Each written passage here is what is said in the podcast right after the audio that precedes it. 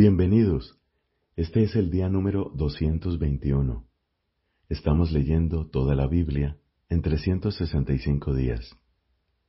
Hoy tenemos textos del libro de Esther, del libro del Eclesiastés y del Evangelio según San Lucas.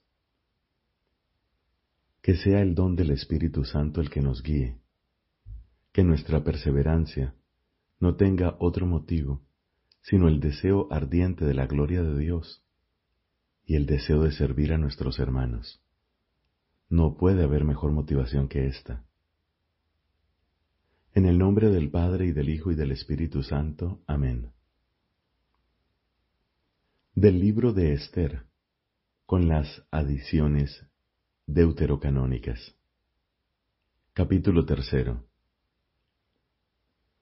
Algún tiempo después, el rey Asuero promovió a Amán, hijo de Hamdatá, el Agagita, a la más alta dignidad, asignándole un sitial más elevado que el de todos los demás ministros que estaban con él.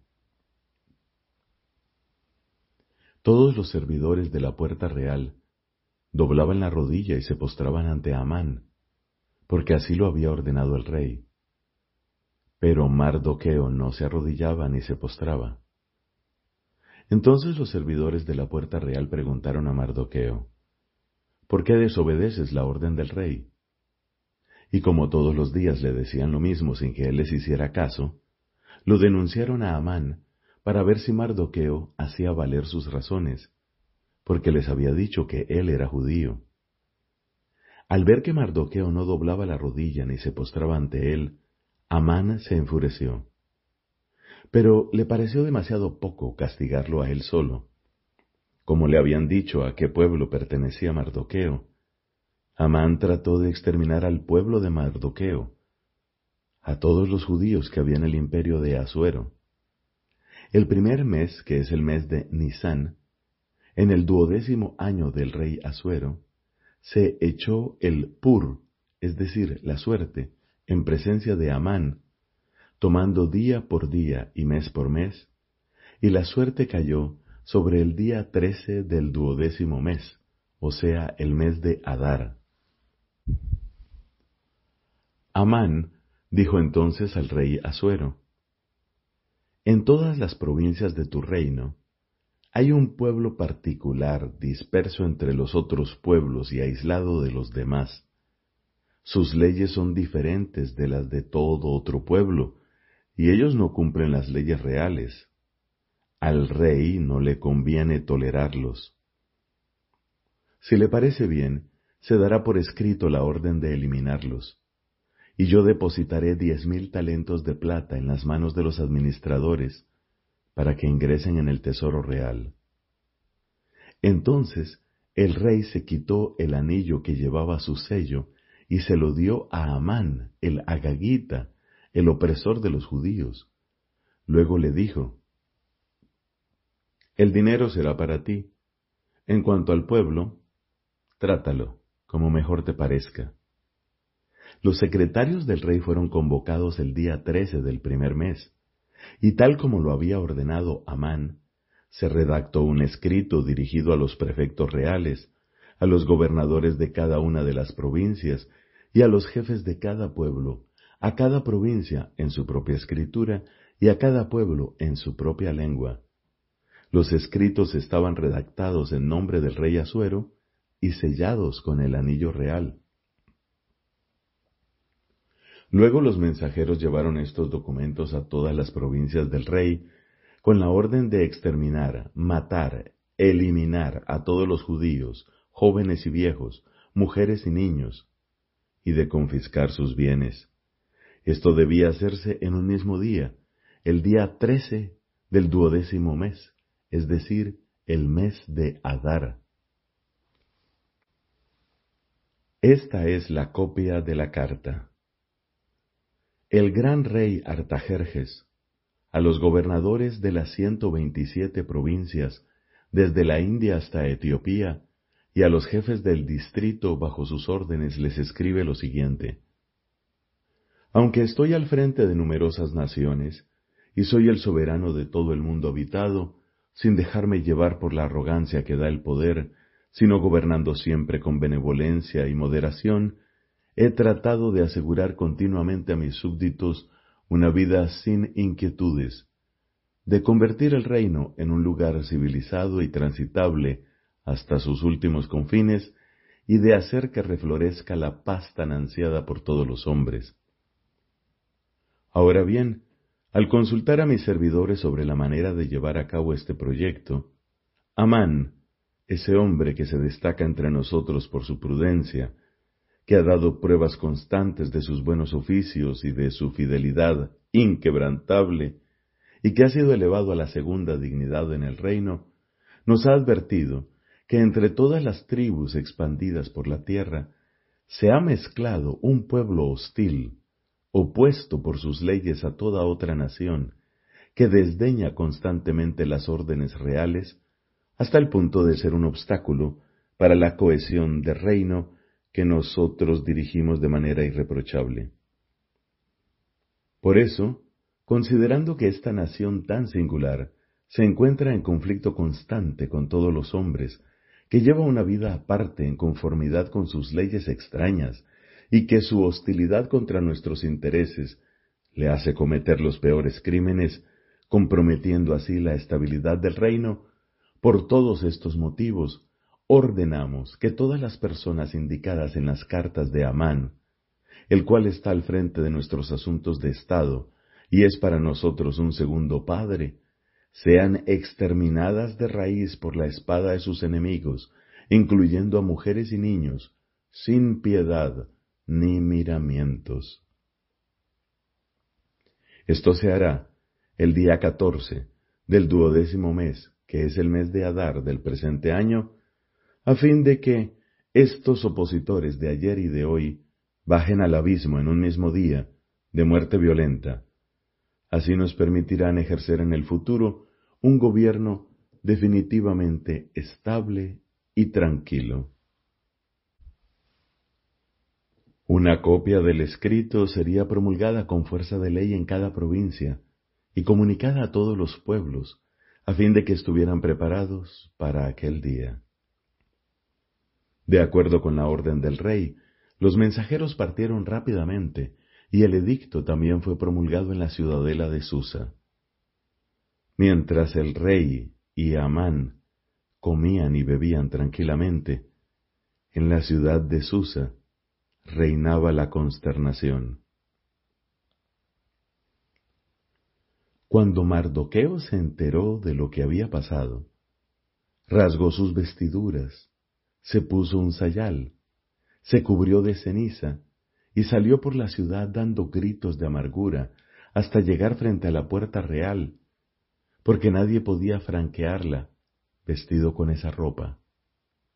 En cada provincia, a medida que iba llegando la orden del rey y su decreto, había un gran duelo entre los judíos, con ayunos, lágrimas y lamentaciones.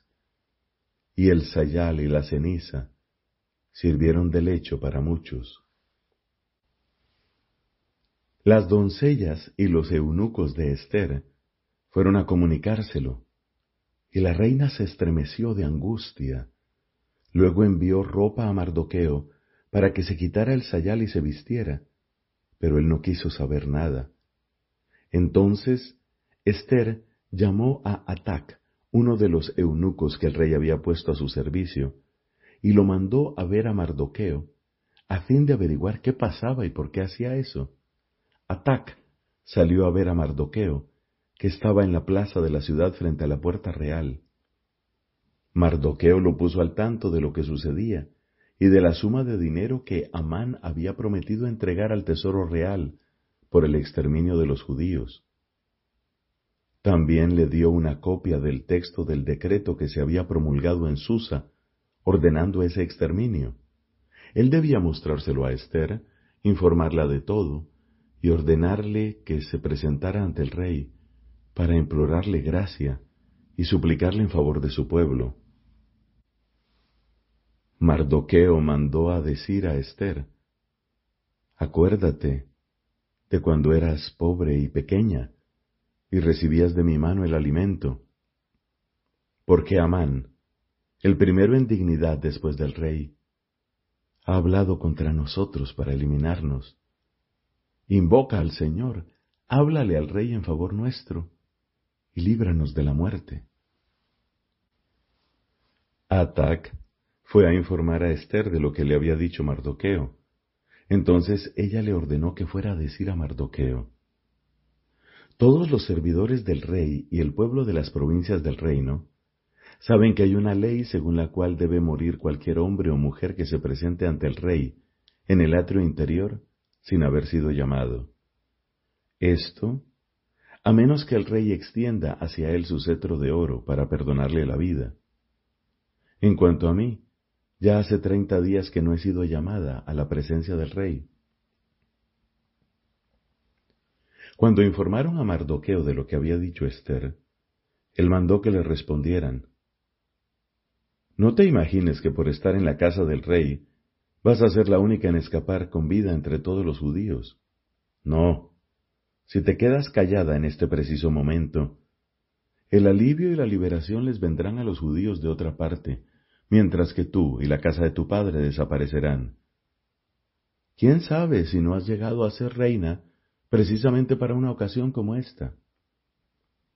Esther mandó responder a Mardoqueo, Ve a reunir a todos los judíos que están en Susa y ayunen por mí. No coman ni beban durante tres días, ni de día ni de noche.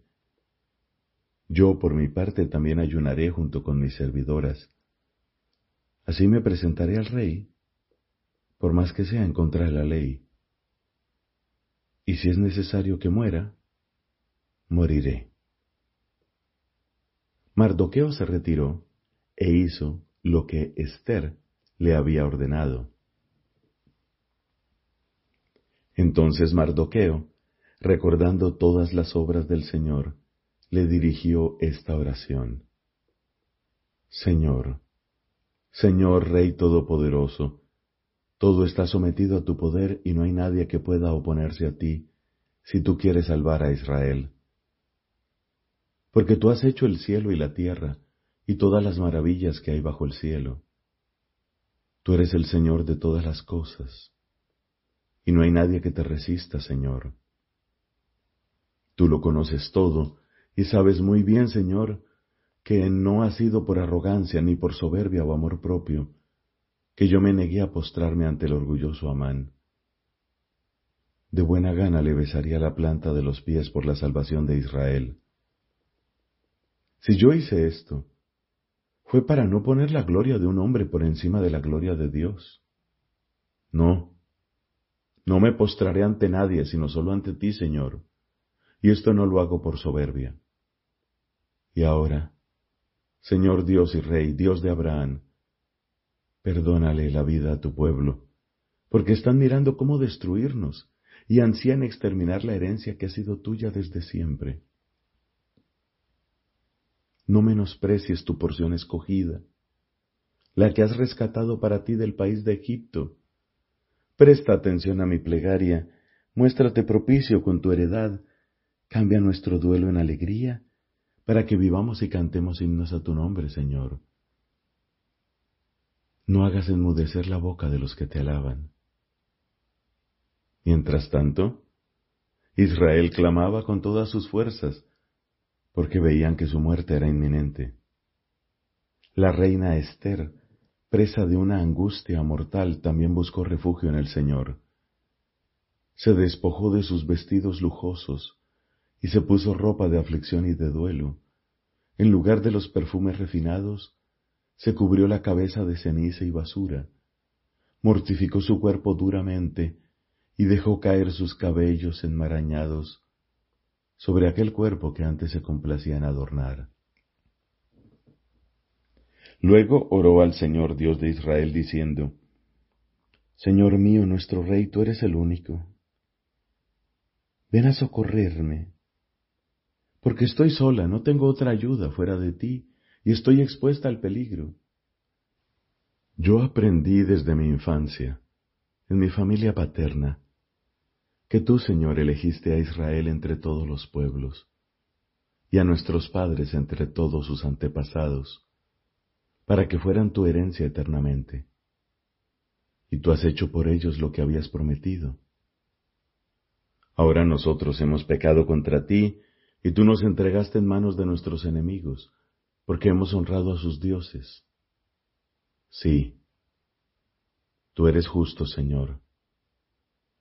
Pero ellos no se contentaron con someternos a una dura esclavitud, sino que hicieron un pacto con sus ídolos, para anular lo que tu boca había decretado, para hacer que desaparezca tu herencia y cerrar la boca de los que te alaban, extinguiendo la gloria de tu casa y de tu altar, y para abrir en cambio la boca de las naciones, a fin de que celebren a los ídolos vanos y admiren eternamente a un rey mortal.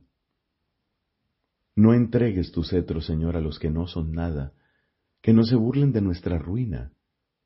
Haz que sus planes se vuelvan contra ellos, e inflige un castigo ejemplar a aquel que comenzó a atacarnos. Acuérdate, Señor, y manifiéstate en el momento de nuestra aflicción. Y a mí dame valor, Rey de los dioses y Señor de todos los que tienen autoridad. Coloca en mis labios palabras armoniosas cuando me encuentre delante del león, y cámbiale el corazón, para que deteste al que nos combate, y acabe con él y con sus partidarios. Líbranos de ellos con tu mano, y ven a socorrerme, porque estoy sola y no tengo a nadie fuera de ti, Señor.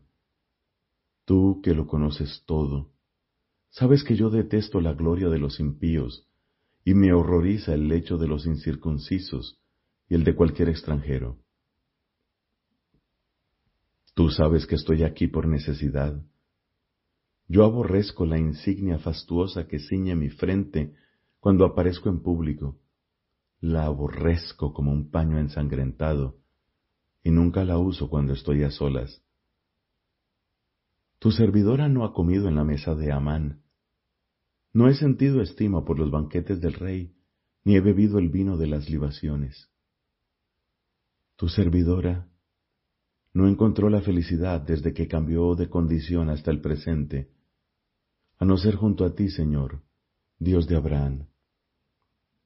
Dios que tienes poder sobre todos, oye la voz de los desesperados, líbranos de las manos de los perversos, y líbrame a mí de todo temor.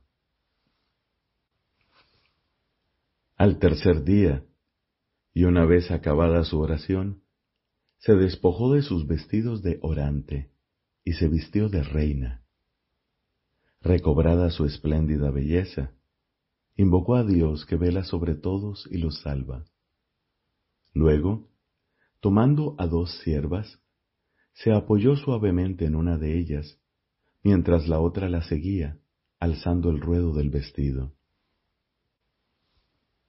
Iba resplandeciente, en el apogeo de su belleza, con rostro alegre como de enamorada, aunque su corazón estaba oprimido por la angustia. Franqueando todas las puertas, llegó hasta la presencia del rey. Estaba el rey sentado en su trono, revestido de las vestiduras de las ceremonias públicas, cubierto de oro y piedras preciosas, y con aspecto verdaderamente impresionante. Alzando su rostro, resplandeciente de gloria, lanzó una mirada tan colmada de ira que la reina se desvaneció, perdió el color y apoyó la cabeza sobre la sierva que la precedía.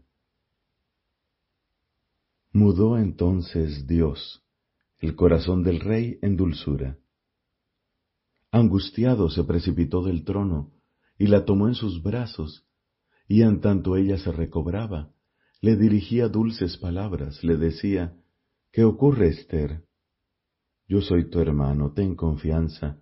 No morirás, pues mi mandato solo alcanza a la gente común. Acércate. Entonces tomó el rey el cetro de oro, lo puso sobre el cuello de Esther, la besó y le dijo, Háblame. Ella respondió, Te he visto, Señor, como un ángel de Dios, y mi corazón se turbó ante el temor de tu gloria. porque eres admirable, Señor, y tu rostro está lleno de dignidad. Tras decir esto, se desmayó de nuevo. El rey se turbó y todos sus cortesanos se esforzaron por reanimarla. El rey le preguntó, ¿Qué sucede, reina Esther? ¿Qué deseas? Incluso la mitad del reino te será dada. Respondió Esther, Si al rey le place, venga hoy el rey con Amán al banquete que le tengo preparado. Respondió el rey, avisen inmediatamente a Amán para que se cumpla el deseo de Esther.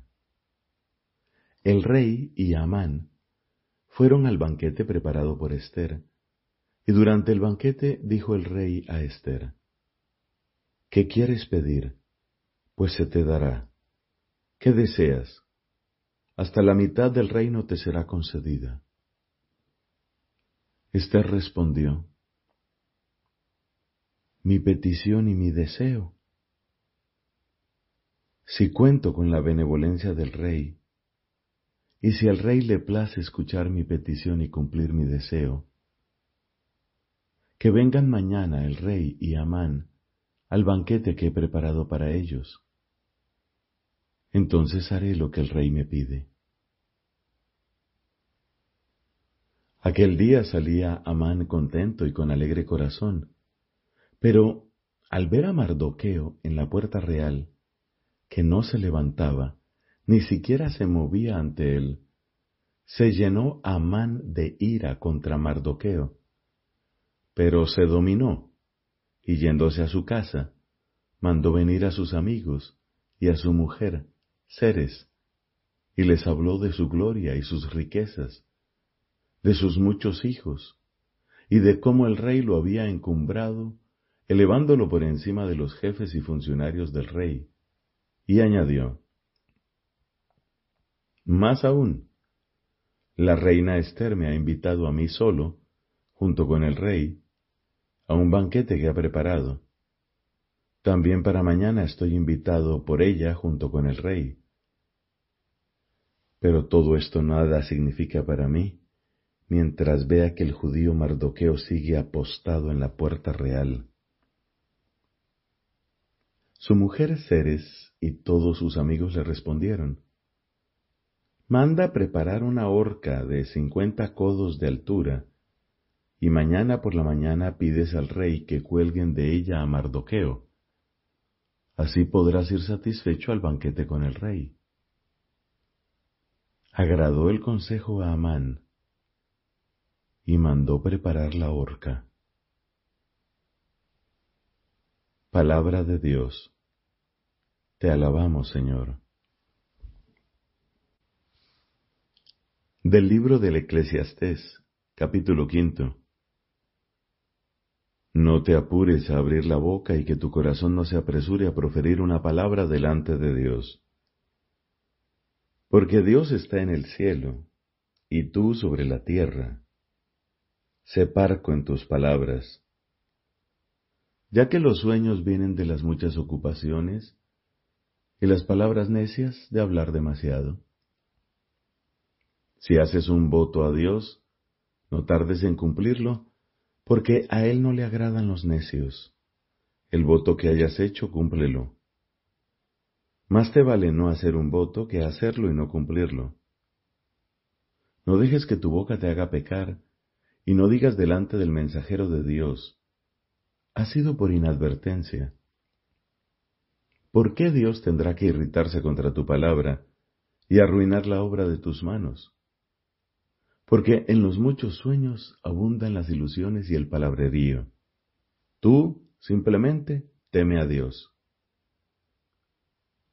Si ves que en la provincia se oprime al pobre y se violan el derecho y la justicia, no te sorprendas por eso. Porque un grande tiene un superior que lo vigila, y hay otros grandes por encima de ellos. De todas maneras, lo que más aprovecha un país es un rey con campos bien cultivados. El que ama el dinero no se sacia jamás, y al que ama la opulencia no le bastan sus ganancias. También esto es vanidad. Donde abundan las provisiones, son muchos los que las devoran.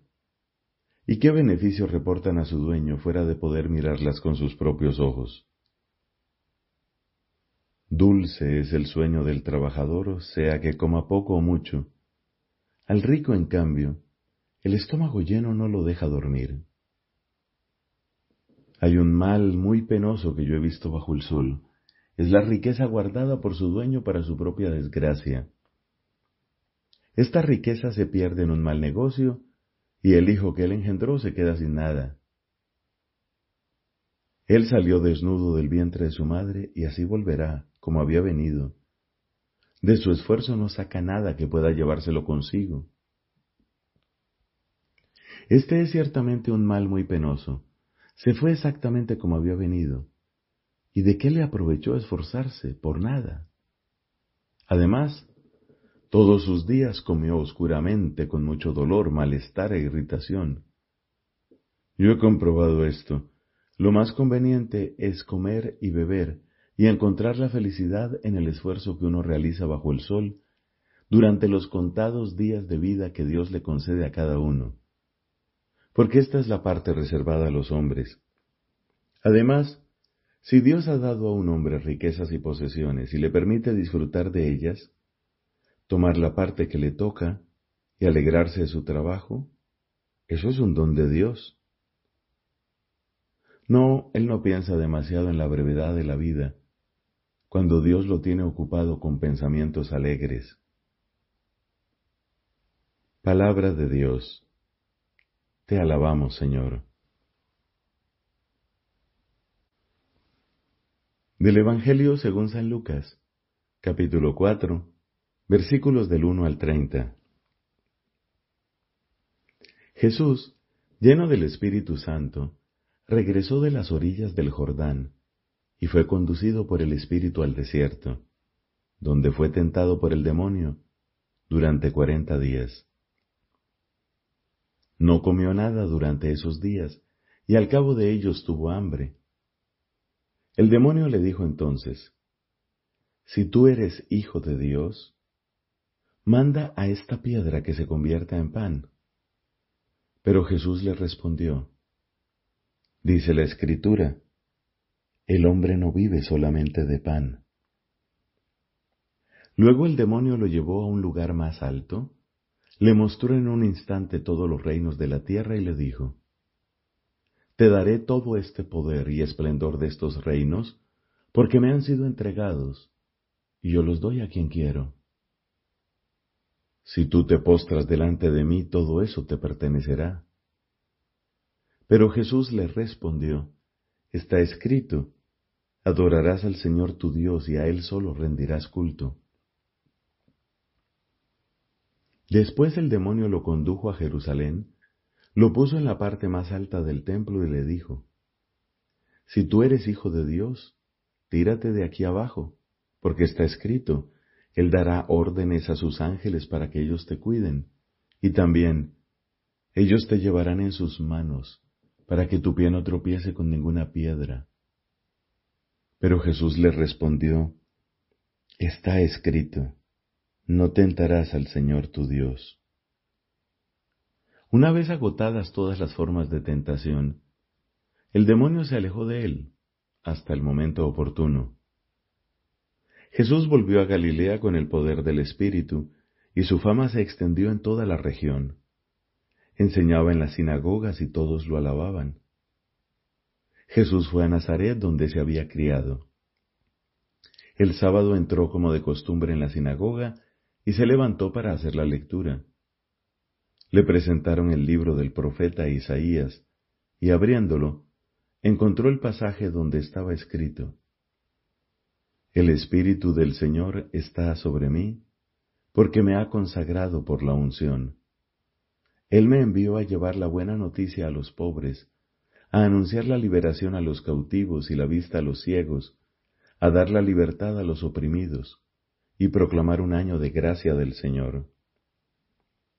Jesús cerró el libro, lo devolvió al ayudante y se sentó. todos en la sinagoga tenían los ojos fijos en él. Entonces comenzó a decirles, Hoy se ha cumplido este pasaje de la escritura que acaban de oír.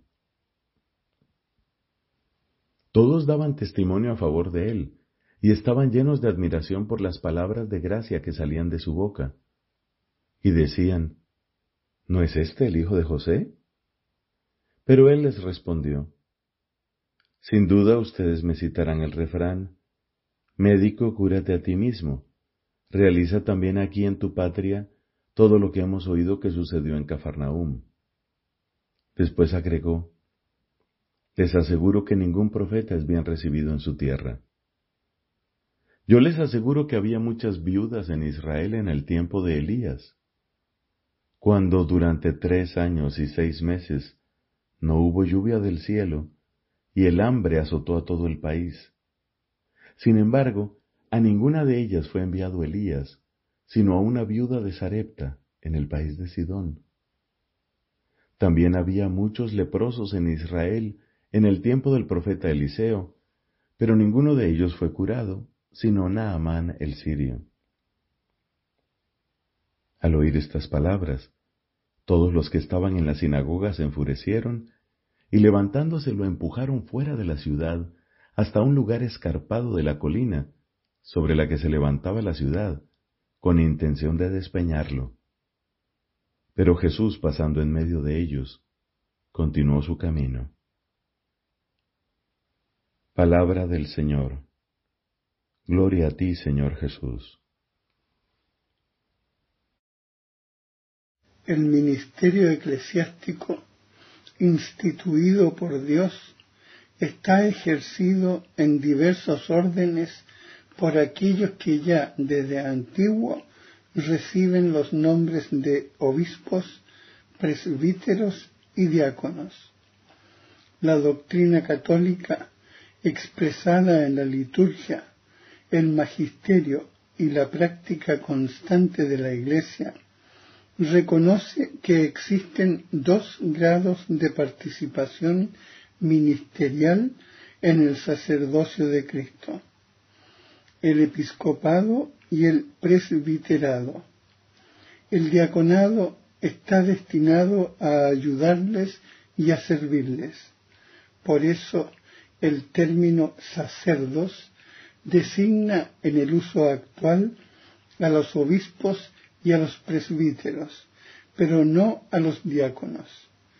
Sin embargo, la doctrina católica enseña que los grados de participación sacerdotal, episcopado y presbiterado, y el grado de servicio, diaconado, son los tres conferidos por un acto sacramental llamado ordenación, es decir, por el sacramento del orden. Que todos reverencien a los diáconos como a Jesucristo, como también al obispo, que es imagen del Padre, y a los presbíteros como al Senado de Dios y como a la asamblea de los apóstoles. Sin ellos no se puede hablar de iglesia. San Ignacio de Antioquía. Según la tradición, entre los diversos ministerios que se ejercen en la Iglesia, desde los primeros tiempos ocupa el primer lugar el ministerio de los obispos, que a través de una sucesión que se remonta hasta el principio son los transmisores de la semilla apostólica.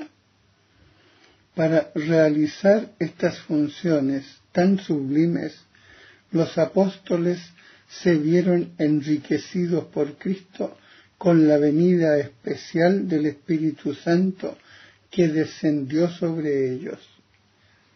Ellos mismos comunicaron a sus colaboradores mediante la imposición de las manos el don espiritual que se ha transmitido hasta nosotros en la consagración de los obispos.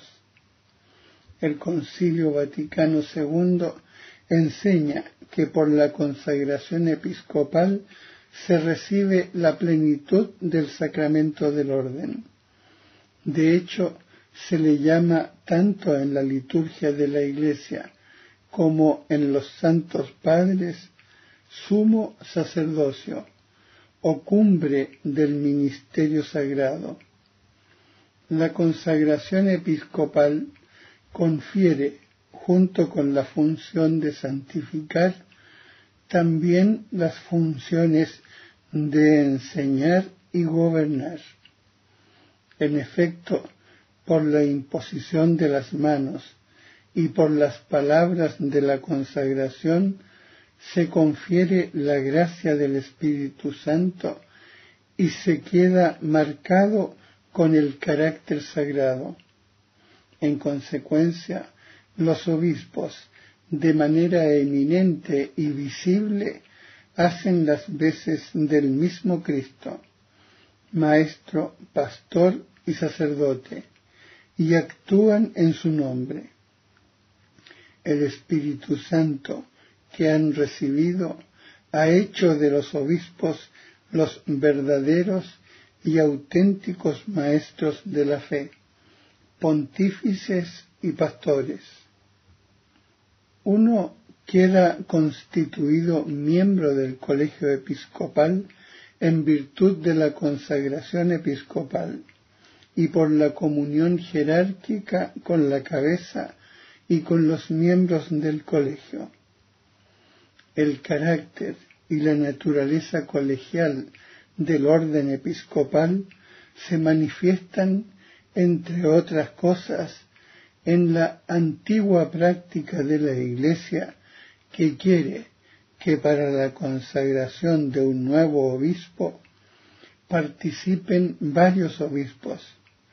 Para la ordenación legítima de un obispo se requiere hoy de una intervención especial del obispo de Roma, por razón de su cualidad de vínculo supremo visible de la comunión de las iglesias particulares en la iglesia una y de garante de la libertad de la misma.